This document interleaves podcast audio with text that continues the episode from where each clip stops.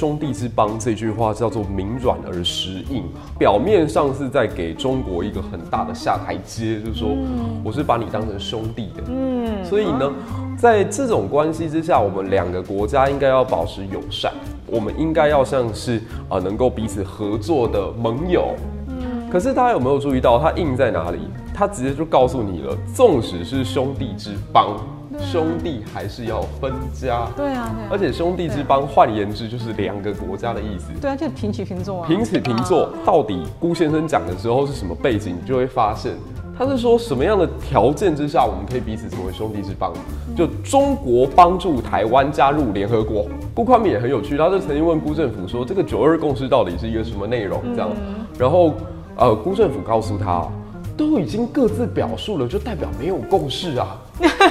这个，而且更更可爱在后面那一句，他跟他说：“宽敏啊，我一直都以为你很聪明，然后你怎么会不懂这个概念？”这样，民进党其实在过去几年会败选，就是因为他们那群精英已经走到太自己的同温层里面去了，而缺乏草根性。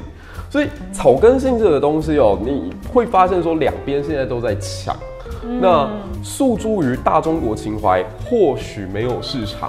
可是如果现在整个社会是一个很极端的利益导向的话，再加上红色资金链，如果未来几年，呃，中国的经济又缓过来了，我认为未来十年对台湾的重要性会远远超过想象。未来的十年可能是台湾命运最重要的时刻，因为到时候民主制度，民主制度会再受到很大的挑战。对，我只是希望让大家说，我们大家都在这个战场上，各自往各自的方向前进，努力的过程当中，不要把大炮对着自己的阵地轰。我我讲一句难听的，如果台湾现在在国族认同上没有那么巨大的分歧，对自由的价值坚持的是彼此都有的共识，其实我们会每次投票都有那么浓厚的亡国感吗？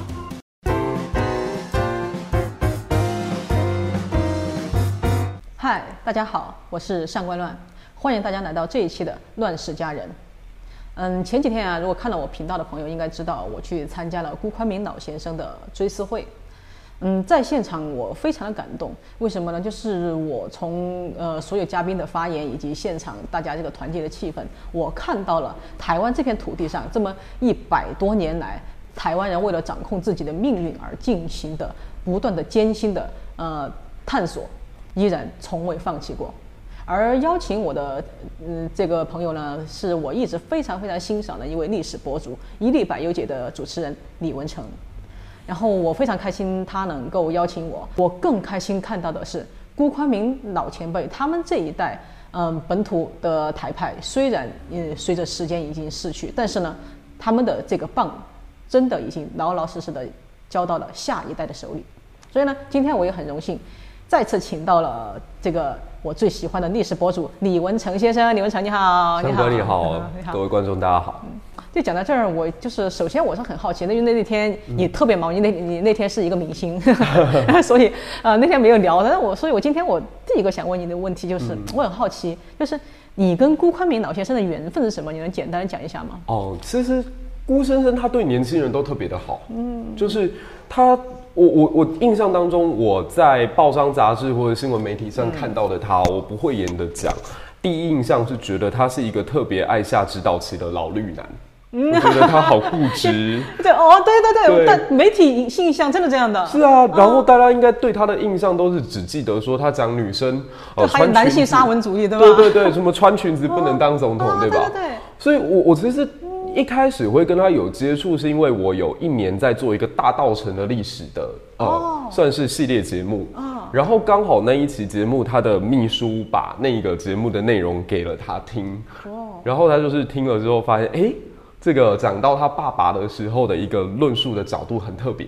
那个时候我是用一个赛局的角度来讲。哦，是年哪一年的事情？哦，二零二一年，就是两年两年多前这样子。然后很有意思，就是。他听完之后，我我当然知道我的立场不可能跟辜显荣的儿子会一模一样嘛。嗯。但他呃，在因为这个节目的关系而跟我见面的时候，他是讲，他说历史很重要啊啊！你又在高中教书啊，又愿意出来这样讲哦，很不容易啊。那要继续坚持，要继续做。啊，因为不做呢，一切就是零。好哇，如果做了三年五年之内让你成功了，你会很感谢你现在所做出的一切付出。哇，这是又朴实又坚定，是啊，好有力量哦。所以，我我我就顺着这个话题，我就发现说，哎，他跟我想的那个第一印象不一样。嗯，我原本以为他会开始就是会指教我说，哎，你教历史哦，哦啊，你要多看书哦，啊，台语要练哦。我以为他会跟我讲这些，他都不是，他是跟我讲一个很务实的，啊，甚至生涯的一个规划这样子。然后我就顺着这个脉络再去问他关于穿裙子这件事情。啊，你要问了？我问到，然后他给我的一个答复，我觉得很有意思，就他其实指的不是蔡总统。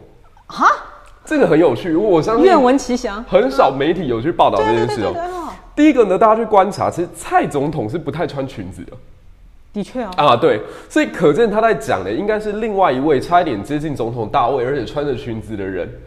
而且那个时间段是两千零六、两千零五年，就是陈水扁还在当总统的时候，当时有一个很大的那个势力要把他拉下来的时间段。那副总统当时对于总统大卫是有野心的。哦，明白了。对，郭先生才必须出来跟大家讲说，哎呀，这个穿裙子不适合做三军统帅，他是有那个背景、时代背景在。那当然，我也不是说因为这样就代表他这句话合理，只是跟大家所想的说，哦，他是针对蔡总统，其实是很不一样的。哦。那以至于说，我们看到二零一九年蔡总统的民调很低嘛，嗯，所以当时看起来连任是有点无望的时候。辜先生是站出来呼吁说，他要去当那个所谓台湾国母，没有错，希望把这个大位让给赖清德。可是大家有没有注意到，真正在报纸上面签名的四大佬没有辜先生？哎，对哦，对啊，辜先生其实他他是一个非常有意思，就是说他有自己的价值观哦，他也很敢言，但他比较顾的是大局。所以，我第一次跟他这样对谈下来，我就发现，哇，真是太有意思了，就是。他是一个经历了将近一个世纪历史大事件的人，然后他在你一个年轻人还没三十岁的呃毛孩子面前，他完全没有架子。对对，然后我就觉得我好，而且他当时已经都哇九十六九十五了，对吧？刚好他都还在关心这个年轻人在想什么。对他那一年刚好是九十五岁的生日，所以我我这我写了一张卡片，然后我用台语念给大家听这样子，然后他听完之后他就。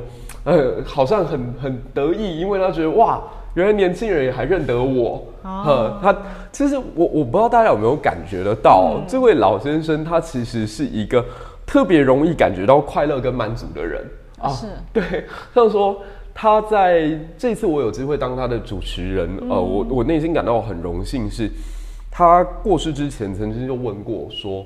我看李总统走了哦，我看黄昭堂走了，我看彭明明走了。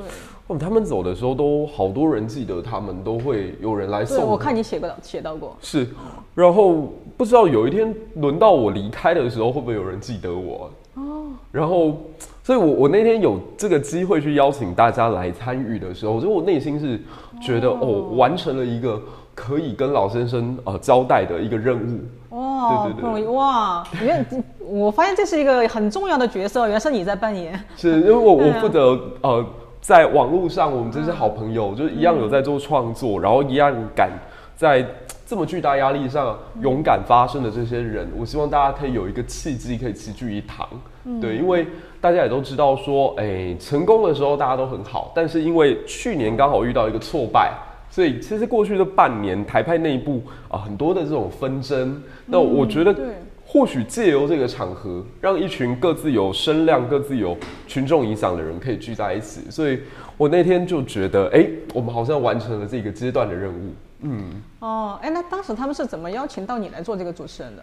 哦，自从我第一次跟老先生见过面之后。就基金会，他们就开始有去关注到我其他的作品，那包括他们曾经有要论述联合国二七五八号决议文啊，一个非常硬的题目这样子。那我把它变成一个很故事性的主题，然后大概做了三集，然后各自下载也都有到七万多到八万。哇，对，所以他们就觉得，哎，那。你刚好跟老先生有这个缘分，那以后如果老先生有需要的时候，你愿不愿意来啊帮忙写写文章啦，或者是帮忙办办活动啦，甚至来担任主持人这样子？那我我当然是觉得有这个机会那是很难得的。嗯，那所以后来跟啊辜夫人在啊老先生出事之前。啊，他就有让我可以去见见他，所以我有见到老先生在临终之前的样子。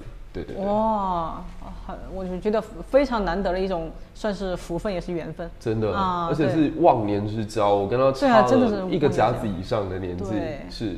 哇，那你觉得这个他，嗯，就是这一段经历对你最大的意义是什么？我觉得最大的意义在于，你认识任何人，你千万不要只透过网络或者是报章，嗯，对，你不要有一个很强烈的先入为主，先去定义了这个人可能是个什么样子。那再来就是说，我觉得自己如果有一天能够成为别人的长辈的时候，我也希望能够有他那样的雅量跟度量，就是既给年轻人机会，然后愿意倾听年轻人讲什么，然后愿意自己放下身段，然后愿意给他更多的建议，而且是发自于内心的。我我觉得自己在他身上看到了一个。呃，温厚长辈长者的这样的一个呃模范或典范吧。我我想台湾在呃民主化之后，其实我们都在所谓的去神这样子的一个过程。嗯可是同时，我们好像这个社会也缺乏典范。对，呃，就每个人他被媒体造神上去之后，再来就是等着被好像放空，然后就是要开始讲他的负面了。所以你会发现说，过去这几十年，大概民主化之后，呃，没有一个人能够在媒体上面获得正面声量超过三年五年的。那是的，呃对对对 对这感觉这是台湾的一个优点，然后好像也是，也我不知道是算不算一个问题或者一个 trouble。是，对所以我我觉得老先生至少他用九十七年的人生去证明了一些事哦、就是啊，他从一而终，他他坚持这个概念，他坚持他的核心理念，然后走了这么长这么久的时间，而且他不是只讲。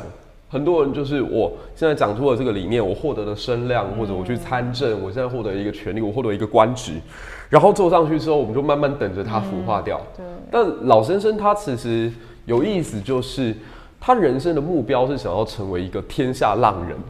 啊，何谓天下浪人呢？就是说我没有官位，嗯，可是我要对这个社会局势有所影响，嗯，那我就必须得保有自己的事业，对啊，才能继续推动我的置业。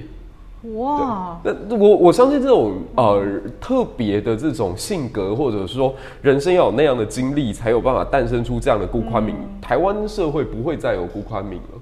很难。首先像就像你说的一样，就是他。嗯，觉得就必须要有自己的声量和力量，以及自己的独特性来推动台湾的力量。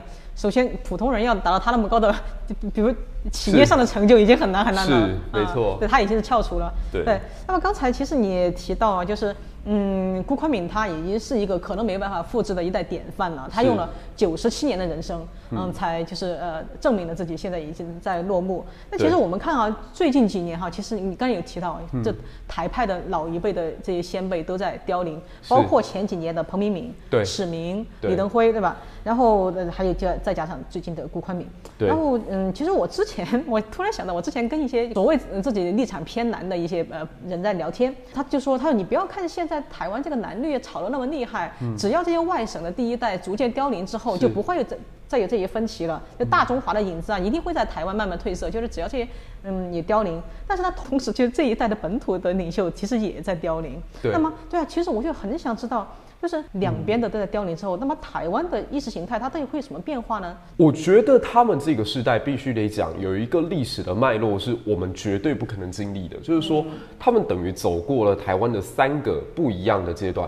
第一个阶段，日本统治。我我用一个比较具有疑虑性或者比较比较悲观的角度来讲哦，台湾很难再产生像他们这样子的亲日派。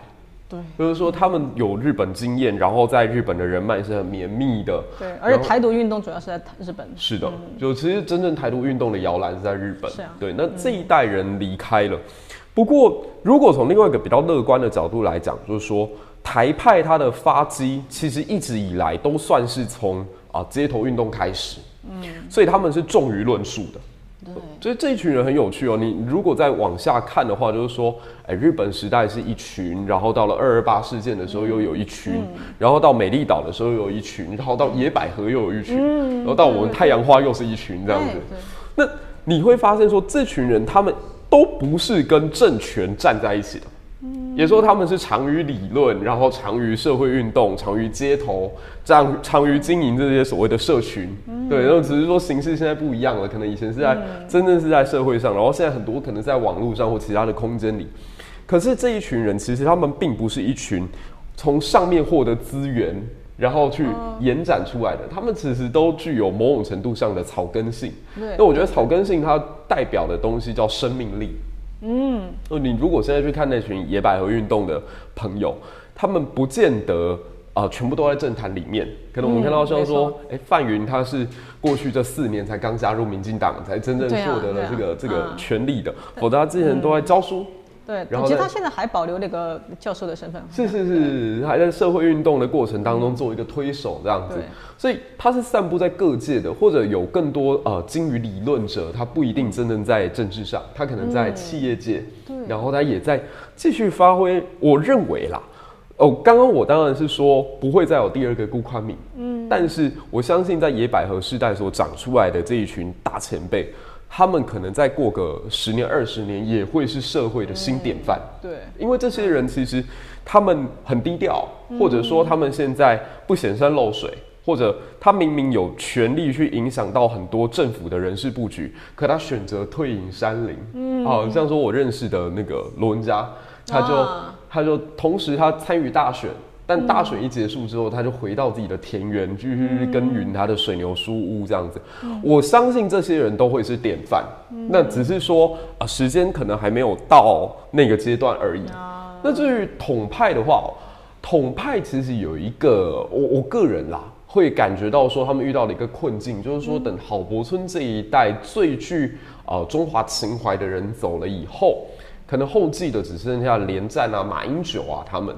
他他们好像年龄也比较大了。是，那而且他们几乎是生于呃深宫之中，然后长于妇人之手，就他们今天能够走到那个位置上，某种程度上都是前辈就帮他们安排好了。啊，他们很多人的政治路缺乏草根性，其实。对缺乏草根性。所以他好像缺乏对某一种群体或者认知的这种感知。是没错，可是这也要倒过来讲，就是说，民进党其实在过去几年会败选，就是因为他们那群精英已经走到太自己的同温层里面去了，而缺乏草根性。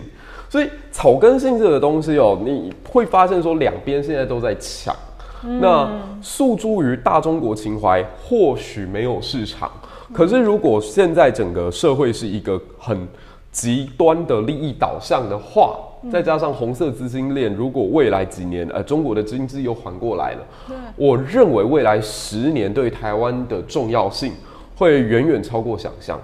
未来的十年可能是台湾命运最重要的时刻，因为到时候民主制度，民主制度会再受到很大的挑战。嗯，对对对。对对对对。那你刚才正好也提到了，就是台派内部其实也有很多这种争论。其实一直以来，啊好像我我看见没有哪一个派系它内部没有争论的。是但但台派最近，嗯，就是呃我有时候我很困惑，好像哦我们觉得一些明显看起来对台湾有利的东西，没想到台湾内部他们会争论。是就包括最近，就是呃辜宽敏先生他不是提到一个重要的论述，就是兄弟之邦嘛。是然后他追思会那天呢，就是这个赖清德副总统也提到了兄弟之邦。对但没想到这个又在台派内部引起了很多争论。是就是你怎么看这个事情？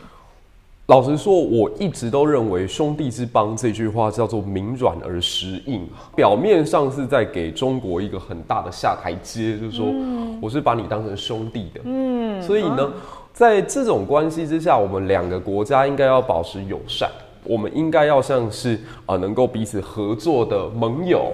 嗯，可是大家有没有注意到，它硬在哪里？它直接就告诉你了，纵使是兄弟之邦，兄弟还是要分家。对啊，对啊。而且兄弟之邦，换言之就是两个国家的意思，对啊，就平起平坐啊。平起平坐啊。而且如果大家在往这句话到底辜先生讲的时候是什么背景，你就会发现他是说什么样的条件之下我们可以彼此成为兄弟之邦，嗯就中国帮助台湾加入联合国。哦，很硬。很硬，也就是说，现在台湾之所以加入不了联合国，其实说白了，就是中国因素挡在那里。对啊，所以，如果中国愿意担任大哥一样的角色，让台湾可以进得了这样的一个体系当中，让我们真正走向国家正常化，嗯，我们成为兄弟之邦又有什么不可？很可惜的是，说他当时提出这个概念的时候啊，中方就已经很强烈的反对，而是知道说你你这家伙在玩文字游戏，他们看得懂，所以这个就被拒绝了。我我个人觉得比较遗憾的是说这句话在台湾内部讲。实际上，他也是要呼应说，哎，你们不是一直觉得台湾是 trouble maker 吗？你们不是很多人在国际上说是台湾主动挑衅吗？对啊，哎，没有啊，我们现在想要当兄弟之邦啊，我们超友善的。对对。可是，可是很可惜是台派内部现在，我我知道他们最主要的批评的点是说，嗯，他是个流氓。对方现在是个流氓，我们很多好朋友现在在中国也正在遇到一些困难。对，刚好我认识了一个很好的呃，这个总编辑现在也在那里啊。复查，对，复查现在就困在这里这样。所以，当我们去跟国际上的有人说我现在跟一个流氓是兄弟的时候，这会引起别人的误会。这是台派，我觉得可以理解的。可是，大家有没有想过，其实郭宽明讲兄弟这一个概念哦，我认为全台湾没有比他更适合的人了。兄弟也可以价值观完全不一样啊。因为他是你的哥哥辜政甫，哎，对啊，对啊，终身国民党员，对对对啊，孤汪会谈，对啊，然后你会发现说，哎，这样的一个条件之下，他们两个兄弟可以相处的非常的好。然后到后来，呃，这一段应该大家如果去看辜先生的自传，也会看到，就是在辜政府即将过世的时候，嗯，然后辜政府就有问。啊，辜宽敏说：“我希望能够终身以一个国民党员的身份，呃，画下句点。你觉得如何？”而且九二共识的是，他是重要的推手。对，他是重要的推手。然后辜宽敏也很有趣，他就曾经问辜政府说：“这个九二共识到底是一个什么内容？”这样，然后呃，辜政府告诉他：“都已经各自表述了，就代表没有共识啊。”这个，而且更更可爱在后面那一句，他跟他说：“宽敏啊，我一直都以为你很聪明。” 然后你怎么会不懂这个概念？这样，所以哦，这个好妙哦！以前说的这些呢，是啊，所以纵使是兄弟，他们跟立场完全不一样，然后各自发展，然后呢，各自安好。那如果说中国台湾可以发展成，反正就是没有谁都没不隶属谁就对了。是啊，是啊，互不隶属，然后互相发展，然后甚至当时因为中国经济还比较落后的关系，甚至孤。啊，郭郭宽敏还提出一个概念，是说我们也可以援助啊，我们也可以进行经济上面的这样的一个支持啊，因为我们有发展的经验的这个啊前前提嘛，所以互相协助是没有不好。就像英国它变成一个大英的呃总联邦之后，澳大利亚、纽西兰、印度这些国家也没有不好啊。他们也是可以继续在英联邦体制之内运作。嗯，既然都说到兄弟之邦了啊，就是这么多年，这么四百多年，那个中国和台湾其实一直有呃各种的交流，尤其是这个九十年代台商进入大陆之后，这个时候就就是有很多台商，就是我经常发现一个很奇妙的事情，尤其是在两岸经关系不好的时候，是，然后呃关系紧张的时候，然后很多台商呢就是最喜欢。扮演，或者说他们就认为自己就是那个呃独立中立，应该是客观的那那一波人。对。然后他们觉得，嗯，赚钱嘛，就是呃赚钱嘛不寒碜，对吧？哪边都不能得罪，就是。大国等距，是是是是 是。然后还有就是，呃，尤其是面对中共的时候呢，就他们特别喜欢说大国等距，然后特别喜欢说我们应该中立赚钱嘛，对吧？对。还有呢，很多人就是很多人觉得好像这是合理的，啊，你赚钱嘛，那你就应该客随主便，入乡随俗，是啊，对。但是呢，我就是我之前其实一直都没有找到很好的反证，我最近发现哇，辜宽敏现在就是一个最好的反证，对吧？他是一个巨无霸型的台商，对吧？远洋渔业，啊，台湾，他他他就是。number one 了，是对吧？没错，他能做到这样，但是呢，他却一直能能够一直坚定不移的支持呃台湾独立事业。那那我就想，那他为什么可以做到呢？对吧？他为什么就不会被中国撤走呢？是对吧？你怎么看？我觉得其实呃，自从我自己做了节目之后，我也算半个商人，所以我也必须得去理解市场长什么样子哦。我我认为说你要在市场上面获得成功，那就看你要销售的商品是什么。嗯，那。当我的货物够好的时候，或我现在能够提供的这个 service 是其他厂商没有办法提供的时候，我的溢价空间就会很大。嗯，那反过来说，如果我现在做的事情，它其实是可以高度被取代掉的，嗯，那我就必须得在我的货物之上加一点 benefit，那才卖得掉。嗯，必须要有 discount，必须要去砍这个毛利率，可能到毛三到四，那才有办法。所以有一些商人你会看到说。呃，刚刚我们讲到说辜先生叫明软而实硬嘛，OK，那反过来讲，有很多的商人叫明硬而实软，就他在 怎么讲 外界当中的形象，他很霸气，他永远能够讲出那种。非常惯老板口吻的，呃，去讲员工哪里做的不好，你们这个呃尿素不够黄，代表不够努力，OK。反过来说，这样的企业就代表它在它的获利模式过程当中是建构在剥削之上的。嗯，那你不要忘了，它不是只剥削员工的这个血汗而已哦，它有可能也会剥削掉自己的灵魂。啊，当我的商品 当我的商品本身的价值不够啊，是是是是是，我就得在灵魂上面给它加点附加价值。啊，就举例而言好了，像说我们在经营这个平台，大概也都知道嘛，我们要成为一个意见领袖，大概也有两种方式。第一个，我的论述具有独特性，让别人看了之后觉得有戳到他内心当中很想讲但讲不好的某一个点。OK，那我们可以成为 KOL，我可以成为意见领袖。可是还有另外一种方法来钱来得更快啊，就是我知道现在有一个市场，它需要在台湾内部制造出什么样子的舆论风向，我试着去迎合它，以求到这个管道能够跟我的小金库接上。啊，那我也可以出卖我的灵魂来讲一些对方想要听的话。对，那所以我，我觉得在辜宽敏的身上看到的是说，当我对我自己现在所做的这个事情，我觉得它有不可取代性，我也对自己有足够自信的时候，我就可以不用下跪也把钱给赚了。哦，有点像是那个呃《让子弹飞》里面张麻子讲的那句话嘛。站着把钱挣。对啊，这个加上这个能不能站着把钱给挣了，是可以的嘛？对啊，那就看你有没有这个本事，有没有这样的一个能耐。就是包括说很多的台商，实际上他在中国也有做生意，没有错。可是你会发现说，他其实也是台派啊。就我自己就认识了不少这样的商人，这样子。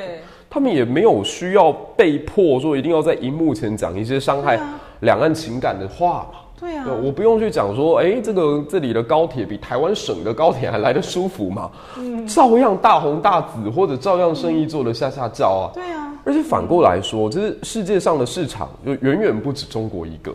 你如果说没有注意到其他地方的一个发展脉络，你只求说啊，因为我在那里员工便宜哦，因为在那里语言没有障碍哦，因为在那里官员会帮我疏通，可以啊。你获得的这些啊、所有的利润也好，或所有的资本也好，换个方向来讲，不就掐在别人的手上吗？对啊，是啊，我我相信我们是一个蛮爱好自由的民族啦。特别说，台湾经商一直以来都有一个 DNA，就是我不想要被管。就是从四百年前那个郑芝龙那一代人，对啊，他们就是对啊，我我要自自立自强啊，我搞远洋，然后我就是最少就是海盗加海商啊。是啊，是啊，是啊，是啊，所以我我觉得这个基因应该是在我们身上的才。对对那只是说，哎，现在你看到有一个获利模式，它好像来的特别的快，我只要慢一点我的灵魂，然后就可以换到大笔的资金，何乐而不为？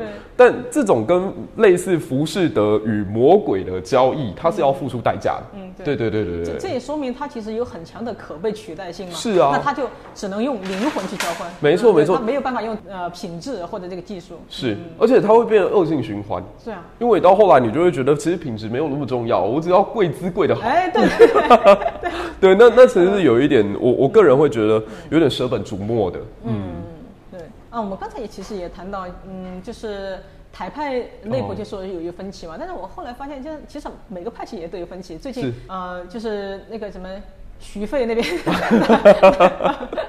对，心肺复苏术中的，对对嗯，对。然后我们再回到顾宽敏先生，他其实也曾被这个台独联盟开除过嘛。是啊、对对对。然后呃，党外运动也就是骂过他。没错所以我也在我疑惑，就是团结这个事情本身，它到底是不是一个本来就不可实现？就是这、这种分歧本来就应该呃一直就是求同存异，还是说我们真的可以达到一个理想的状态，大家都往一个方向走？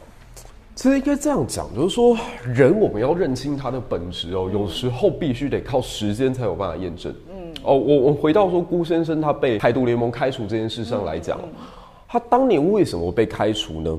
他其实在日本进行台独运动的时候，他一直是一个金主的角色。甚至那个时候他们联盟可能一个月支出十五万，他说十五万怎么可能建国？把这个预算给我提高到五十万。啊，但是提高到五十万，你们要做出五十万的效果来，这样子，所以他是不惜花费重金也要把效果做出来的一个人。哦，可是这样他怎么会被开除啊？原因就就是就是因为他建蒋经国吗？建蒋经国，其实建蒋经国这件事情，我们现在好像讲的云淡风轻哦。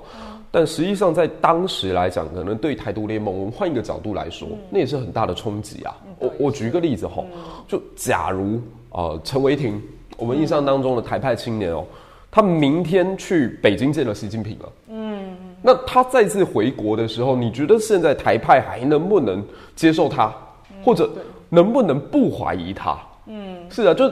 纵使我们知道他在太阳花镇有这么大的这个功劳，然后后来在网络上面的影响力这么的巨大，然后他非常愿意实践。嗯，可是你哪知道他现在到底见了习近平谈了什么东西？对，还有就是如果不做出什么切割的话，可能公众会怀疑这个组织。是啊，所以我我觉得其实老台派在他们的身上，我就看到一点，就是现在我们年轻人或者当前台派没有的精神，就是。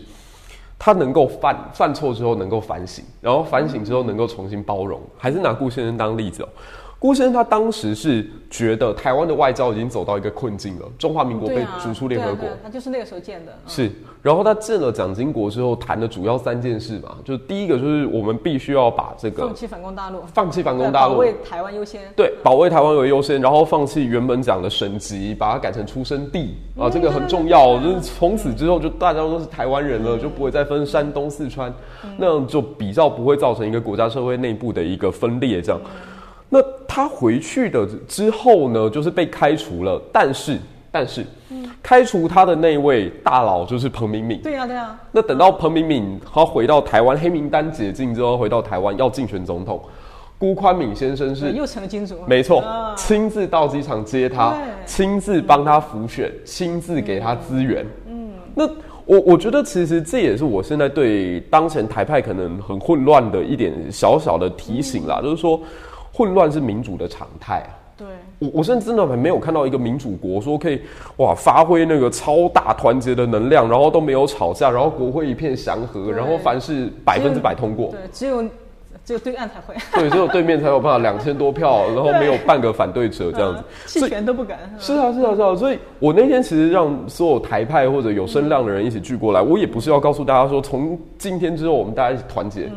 我相信辜先生在世的时候，他也做不到这件事情。对，对我只是希望让大家说，我们大家都在这个战场上，各自往各自的方向前进，努力的过程当中，不要把大炮对着自己的阵地轰。我们彼此有意见，我们可以协调。但如果今天我们有一个更崇高的理想的时候，是需要大家一起往前进的，不一定要团结，因为我觉得团结它有点像是情绪勒索。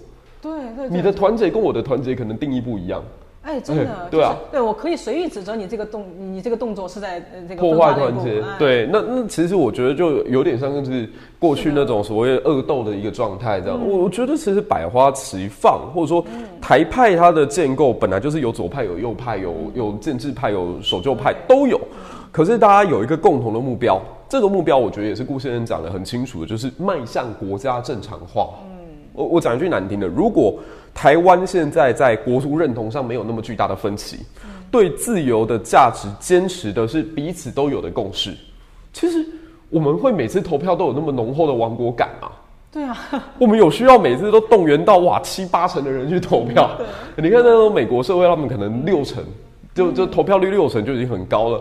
日本有时候三成四成而已。对啊，那台湾每次都是因为哦，这次如果。不投一个好的结果出来，中华民国就要灭亡了啊！台湾就要没了，都有这种危机意识。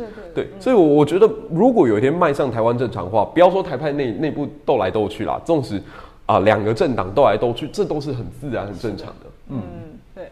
我记得你你写过哈，龚宽敏先生他曾经叮嘱过你，叫理解历史很重要，然后对中国的理解也很重要。哦，是。而且，嗯，他。就是愿意站出来论述，而且接受一堆批评更不容易。我我看你，你真的也经常就是这样啊，就直面这些批评，然后战斗力很强。在你看来，那么要怎样才算真正理解中国呢？其实现在很多呃台派好像都想知道。对我，我觉得应该这样讲，就是说台派其实在过去会有一个 PTSD，也就是。他们挺。对他们挺出了太多人，后来都变得有点让大家不知所不知所措。为什么他会突然间变这样子？那以至于说后来的，包括我们年轻的这一代，每次要论述到中国的时候，都要很小心。嗯，因为你一旦掉进了某一个逻辑陷阱，就会出现有一群人来批评你说，为什么要读那么多中国史？呃，像像我自己在推特上，我也看到。对，我也常被言上就是说，哦，我光听我讲话就知道我滑头滑脑的啊，然后其实是呃什么台派的捞仔啦之类的。但我觉得这个过程也都是正常，就是说国家要慢慢走向正常化。这个所谓的化，就是说它是一个过程，它不是一步到位的。说突然之间你抛出了一个论述，然后就可以说服众人，然后大家一起往前步。它是可能哎，我们往前走三步，然后往后可以要要必须退两步的。那为什么我说要去理解中国呢？嗯，还是回到最根本的一个问题哦。你要跟一个对手去进行竞争，你必须得先理解他。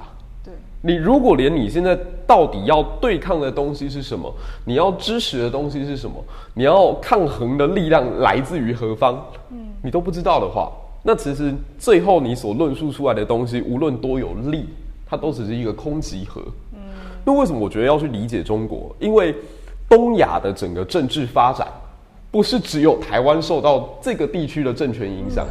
韩国、日本、越南，甚至往北的蒙古，这全部的也都受到这个东亚帝国的啊权力格局的影响，或者是教育文化的改变，这样。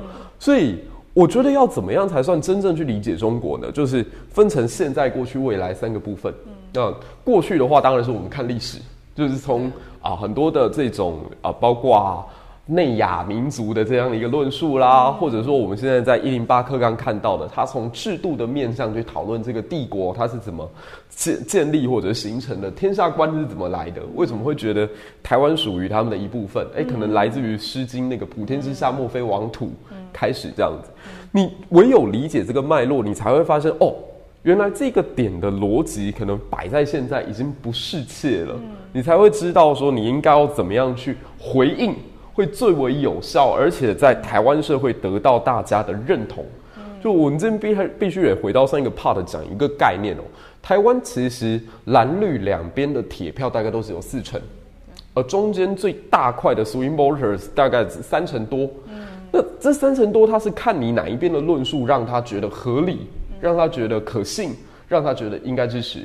那如果你完全抛弃了中国论述，或者说你就直接判定说只要讲述中国史等同中共同路人，呃，实际上我认为在 swing voters 这边是没有市场的。我们很很现实的必须得讲，你必须得面对现实，否则就是现实会来面对你。那像我自己的做法，我大概从学生时代我很受王丹老师的影响，对，所以我那个时候就认识了王老师，然后也跟。很多啊，这个中国来的朋友，我们都有一些很不错的互动。那包括我也曾经待过北京一阵子，所以比较知道他们的那个逻辑怎么怎么运作的时候，这个很重要。对，嗯，你就会发现说你在跟身边的朋友提到，哎，为什么我有一个这样的背景，但是我这么的喜欢哦，台湾应该要保有自主性。对，因为我发现哦，你卷入那个体制当中，它变成一个超级大的家的概念，嗯，它是天下一家，可是只为了上面那个大家长。你必须得做尽一切的牺牲，因为我我常都用一个最简单的概念讲独立这件事情，就是你到了二十岁赚了第一份薪水的时候，你一定会想要搬出去住。嗯，对，不是因为你不孝，也不是你爸妈不好，而是因为你知道有一个自己的空间，你会比较有自己发展的其他可能性在。那大小是国个人，大是一个国家，其实也是如此。那你这个时候再把你的中国经验，或者你遇到的这群朋友，他们跟你分享的故事，再去进行论述的时候，就会变得更加有说服力。嗯嗯，对，还有呃一点很重要，就是其实最近就提到你刚才说的那个富察先生嘛，是，就是嗯，我们也必须注意到，就是很多人就是怀疑他，啊，你是个共产党员啊，什什么的。是，但其实我觉得，就这种攻击，其实恰好就是我们刚刚谈到的，其实对中国完全就是缺乏了解，然后因为缺乏了解，所以就只能简单粗暴的说，我远离他，只要我把他。和他相关的东西剔除的越远，我就越安全。对。但事实上反而不是这样的。是，对对对，你就是越不了解他，可能越不知道危险在哪里。对，你会越容易掉入他的话术或者是其他的陷阱当中。嗯嗯，对对对。最后一个问题就是这个是我的最近 也也是看你的节目，然后也是我最近恰好也在看一些资料，就是关于这个呃战争。你当时也在谈到，就是第三次大战到底会不会来？你当时引用了很多，就是二战那当时的那个整个国际社会的之间的互动。没错然后有学者也提到一个令人担忧的问题，就是嗯提到二战嘛，就当时日本哈。他为什么敢偷袭珍珠港？对就是他大家就发现哇，他当时的处境和现在的中国很像。是就是第一，就是日本，它当时也是因为发动战争被制制裁嘛。对尤其是石油被美国卡脖子，现在中国就是芯片被卡脖子嘛。没错，然后呢，还有呢，就是日本当时的 GDP 呢也接近美国的五成，是因为它毕竟那么小，它接近五成已经很吓人了。很可怕。对，对，呃中国去年呢也是百分之七十了。是同时呢，那时候的日本那个航母也比美国还多，实际上对对对。然后，而且现在大家也开始比较这个军力的时候，很多人说啊，中国的那个呃什么后备役啊也比美国多，还有什么对嗯，还有很多这个什么武器啊都很接近啊。嗯，所以呢，就嗯，很多人呢就是不得不担心，如果真的像当年卡日本脖子那样一直卡下去，中嗯国会不会也像当时的日本一样，就是孤注一掷？这一点其实我自己在观察的时候，会觉得焦点应该放在乌克兰。以前有一句话讲说什么“今日的乌克兰是明日的台湾”嘛，对啊，就说现在乌克兰遇到了这个战争，可能再过个一阵子也轮到台湾了这样子。我反倒不这样看，我认为是今日的乌克兰是昨日的波兰。啊，我看你有讲过。就是波兰，它当时刚好夹在这个苏联跟德国纳粹德国之间，然后全世界都是在看着说，如果波兰被集权入侵的时候，西方自由世界会是什么反应？那我们必须得讲上一轮英国首相张伯伦的策略。他其实我我不太想怪这个个体，因为别忘了他是民选出来的一个领袖，啊他所反映的是当时英国的民意。英国刚经历过一战，所以他们觉得不能不能因为任何原因再让我们的年轻人上一次战场，所以他必须得保持绥靖。那我们看到就是说，哎、捷克这边已经被夺走了。然后张伯伦当时还在呼吁说：“放心，捷克虽然被拿走，但是波兰、罗马尼亚、希腊这边我保护你们的安全。但他除了空口说白话，他没有做出任何实际的行动。那为什么我说这一轮我们人类有学到历史教训？美国总统拜登在乌克兰被入侵的时间，他就立刻跟北约的其他国家做好了一个共识：我们这次一定要支援到底。所以我不知道大家还记不记得去年大概二月份的时候的新闻，哇！对俄罗斯的这种吹捧，仿佛就是他的军队在三天之内可以夺下基辅。哦，尤其是对岸哦，对对，啊就对岸就刚刚打就已经发出来的时候，已经拿已经拿下乌克兰了。是啊，是啊，就开始乌啦，然后那个什么 什么泽伦斯基要准备流亡了这样子。我们看到，直到现在，泽伦斯基仍然在基辅坚守着他的那个岗位。所以我要说的是，乌克兰如果没有那么轻易被拿下来，当前世界的其他独裁者们就要重新来做评估。是的我如果真的要做军事上的冒险行动，似乎成本没有这么低。嗯，那这跟二战的时候一个很大的不一样是，日本帝国当然我们看到它后来扩张到已经远远超过它自己国体可以去支撑的这样的一个状态，但别忘了，它是一口一口慢慢吃大的。对，好，我一九三一年的时候，我发动了九一八事变，我来测试看看这个，如果我拿下东北之后，我拿下这么巨大的这片土地之后，世界各国，包含中华民国、包含美国、包含英国，他们会有什么反应？可是我们从历史的这个角度来看，当时的国际联盟毫无反应啊，他派一个调查团来看一看说啊，日本这非法。也没有什么具体的制裁啊，甚至更过分的是，美国继续跟日本还在做生意啊，就两边还是非常的热络啊。就是那个我我好像在别的节目有讲到说，当时亨利鲁斯的那个《时代》杂志都还在帮这群所谓的独裁者擦脂抹粉，嗯，然后说这个墨索里尼坚持的策略很棒啊，为什么呢？因为我们美国居然选出了罗斯福这样一个执行新政的人，新政简直是变相版的共产主义，对啊，对啊，啊，对对，所以很多人在讲说啊，台湾现在都已经要战争了，还这么的不团结。对不起哦，世界大战发生之前，没有任何一个国家会是团结的。那个团结者，所谓喊出来团结，都是要去入侵别人的那一个。民主国家其实保持现在这样哦你这个。观点很新诶。是啊是啊我发现很正这样的。对，那更好玩的是说，民主国家的韧性展现在什么时候？展现它在被攻击之后，那个全国所凝聚起来，由心底每个人所认同的那个价值的时候，那个力量是超乎独裁国家想象的。我觉得对独裁国家的那个动员就很像一个人，他去练重训的时候，对不对？他这样子两个哑铃举起来之后，肌肉钉在那里，嗯，看起来就是很膨胀，没有错。可你知道那个盯不久，对，那民主国家是平常他会做完一组之后休息一下，然后该做下一组的时候再推动更重的那个哑铃往上的时候，他那个才有办法让自己的肌肉真的成长。对所以这就是为什么民主国家它平常看起来很混乱，独裁国家平常看起来很团结。可是从历史的角度来看，哎，你说波西战争好了，嗯希腊看起来这么松散，都是艺术家、哲学家，结果后来居然能打败波斯帝国。对啊，对，那甚至到了二战的时候，大家如果仔细想想看，那个时间段是从太平洋这一端开始，一直到大西洋这边，欧亚大陆上所有的国家都是独裁体制。民主国只有美国跟英国而已，因为后来德国已经把他们推到那个整个海峡去了嘛。对，可是最后为什么是英美获胜？对，所以我，我觉得这一点大家值得借鉴。那至于说日本当年的这个国力已经可以达到美国的一半，然后跟他进行对决，对，现在看起来中国好像更厉害。对啊。可是大家对大家有没有想过，日本是个岛国，它直接拥有一半的太平洋。对可中国是一个大陆型国家，现在我们看到它的辽宁舰还是山东舰在整个海域当中去行进，也才多远？它最多只出了它的外海二十海里，嗯，然后它的整个国防线又不是只有在东边需要防守，嗯，对啊，对啊，对啊，真的，他嗯，在北线上面对到一个跟他剑拔弩张的盟友对啊，他，周围基本上没一个没几个跟他关系好的，是啊，它的地缘政治的条件恐怕比当年的日本还要来的恶劣很多。嗯，对，因为当年的你看到说北方日本最大的威胁是苏联，苏联已经把他的主力部队都调去打史达林保卫战了。对，那现在在东线战场上，基本上是日本一家独大，然后中华民国已经退守到重庆去了。嗯，所以日本当时其实它有一个宽裕的战略空间去进行运作。可中国现在有没有呢？再来就是说，中国也看到了俄罗斯这一轮的入侵其实是失败的。对我我们必须得讲，接下来就是时间问题了。就是俄罗斯的这个国防部长已经出来放低姿态，说是什么都可以谈。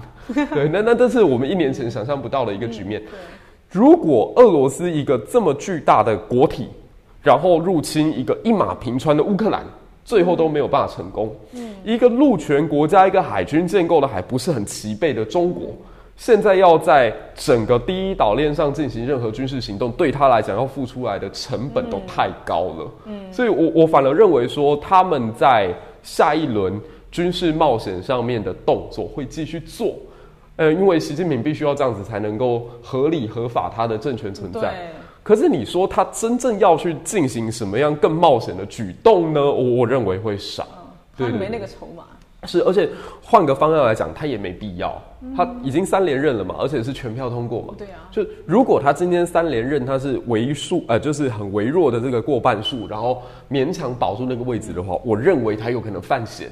嗯，他是透过一个更大的冒险活动来博得他的政治声望。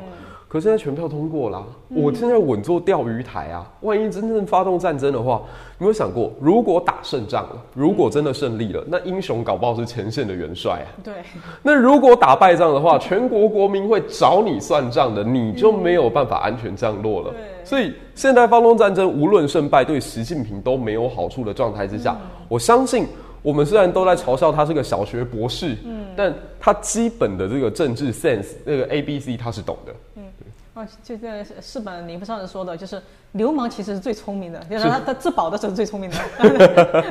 这个很合理。嗯，不过还有一点啊，就是也是就就接着刚才的话题，就是很多人说，嗯，中国的现在这个什么什么陆军啊，各方面都很多，但如果他真的要进行台海战争的话，其实他能用的只有海军以及东部、南部两个战区，是而且东部、南部两个战区也只有海军可以出来，空军能出来多少的？对啊，所以这么就是横向对比的话，就不能像。对比日本那样，就是全拿举国之力去对比，是而且现在能动用的很少。没错，而且而且一个最大的不一样在于哦，二战的时候你会发现说，欧洲这些国家，它连内内地它都已经快要守不住了。很很多东南亚国家当时都是欧洲的殖民地嘛，嗯，完了荷兰啊、英国啊，他们都在这里有殖民地这样。他们本土都快要被纳粹德国打下来的时候，叫自顾不暇。嗯，也就是说，如果真的现在要发动一场世界大战，你必须要让民主阵营左支右绌。对啊，可是俄罗斯这一波为什么我我就认为说这么关键是，他乌克兰打的并不好看嘛，对，他已经被拖住了。也就是现在，如果中国真的在东部地区去进行冒险与挑战的话，民主世界是有办法腾出手来，全力来制服他的。嗯，啊，台海问题我们都知道，它其实已经远远不是台湾一个国家的责任而已，它现在已经早就问题外部化了。嗯，就是我们会看到说，南韩尹锡悦他现在去美国参访的时候，也提到台海的安全，他是非常重视跟在意的。然后菲律宾跟美国进行了有史以来最大规模的军事演习，然后越南这边他跟美国的关系，我们也一直都知道都很密切。日本也喊出，如果台湾有事，就是日本有事。也就是说，第一岛链它不会每天张牙舞爪说我要去做什么事情，可是对不起，该做的准备一件都没有少。那这跟二次世界大战当中，我们大家还在猜说日本到底会不会跟美国怎么样？那个局面是完全不一样的，因为当时的日本，它其实啊、呃应该这样讲，它的不可预测性更高，比起现在的习近平，而且它能够动用的筹码是更多的。我们看到那个航母的这个比例就知道了，呃当时日本甚至已经超越美军了嘛。对啊，真的超越。而且我再换一个方向讲，就是说中途岛海战的时候，其实日军的失败也某种程度上就是老天不站在他们那一边嘛，就是他的那个密码被破译了。对，那如果没有被破译的话，纵使我们知道日本的国力是不能跟美国比的，但战争还有。可能还会拖一段时间。是，但现在呃，我们可以看到说，美国它在领先中国的这个优势上，绝对不是你数据上看到的这样子而已。就你别忘了，就是过去这几十年，有好多国家都想挑战美国的霸权，对，但从历史的整个发展脉络来看，独裁绝对不是解药。独裁国家的那套体制是绝对没有办法取代当成民主制度的。民主制度不是一百分，但独裁制度可能连及格都不到。对。对。聊的觉得时间过得好快，因为每一个真的很非常非常精彩。嗯好，那我们非常感谢今天李文成再次到来。我觉得哇，我今天听到了好多呃前所未有的，然后让我醍醐灌顶的观点，以及呃这种历史事实，呃，我觉得非常有价值。啊，我非常感谢李文成先生，谢谢你啊，谢谢谢谢大家收看这一期的《乱世佳人》。谢谢大家，拜拜。